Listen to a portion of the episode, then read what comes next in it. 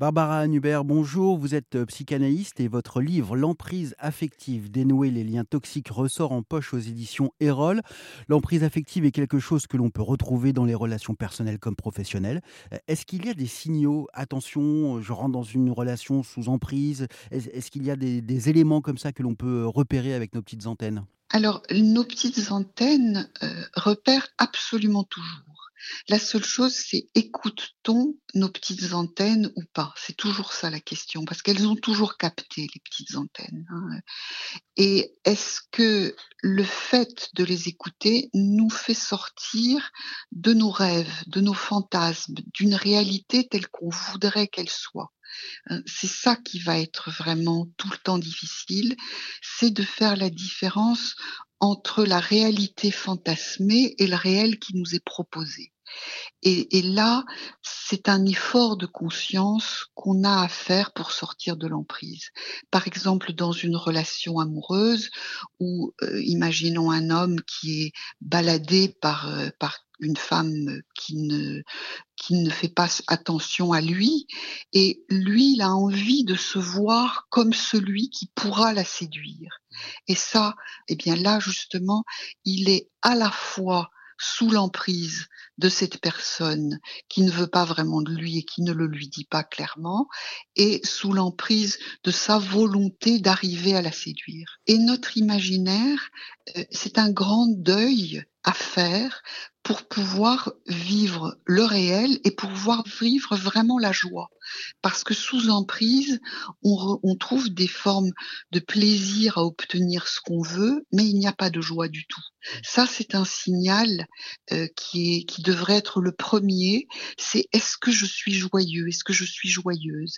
Et si je suis sous emprise, je ne le suis pas. Et puis il y a aussi toute une littérature, j'imagine, qui rend euh, le, le, repérage un petit peu compliqué. C'est-à-dire que pour ce qui est du sentiment amoureux, euh, on a toute une littérature, notamment la littérature euh, romantique, pour laquelle amour et souffrance vont de pair. Donc on peut se dire, mais par culture et par, et par habitude peut-être, je, ne sais pas, j'aime, c'est normal, je, je, souffre. Enfin, c'est perdicant avec, avec Camille, quoi.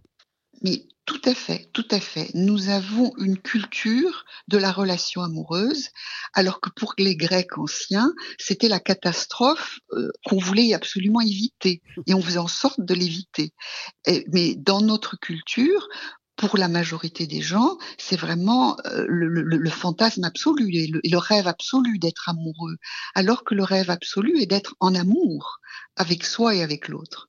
C'est comme se dire, euh, finalement, je suis à un moment de ma vie, euh, dans ma vie et avec moi, je suis bien.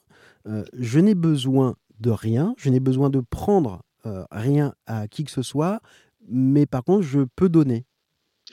Alors c'est formidable. La prochaine fois, ça peut être moi qui vous interviewe. Parce que c'est exactement ça. C'est exactement ça.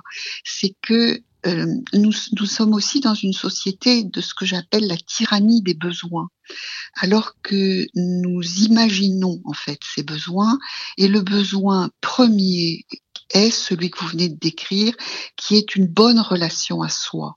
Et ensuite, la relation à l'autre ne va pas venir d'un besoin, elle va venir d'une joie à partager, d'une joie à aimer, et qui, on peut à ce moment-là le considérer que c'est presque un indispensable, mais ce n'est pas un indispensable fonctionnel, c'est un indispensable de l'âme et de l'esprit. Merci Barbara Hunebert. Votre livre, donc L'emprise affective, dénouer les liens toxiques, ressort en poche aux éditions Erol. Tous les détails et nos autres interviews sur ce sujet sont à retrouver sur erzen.fr.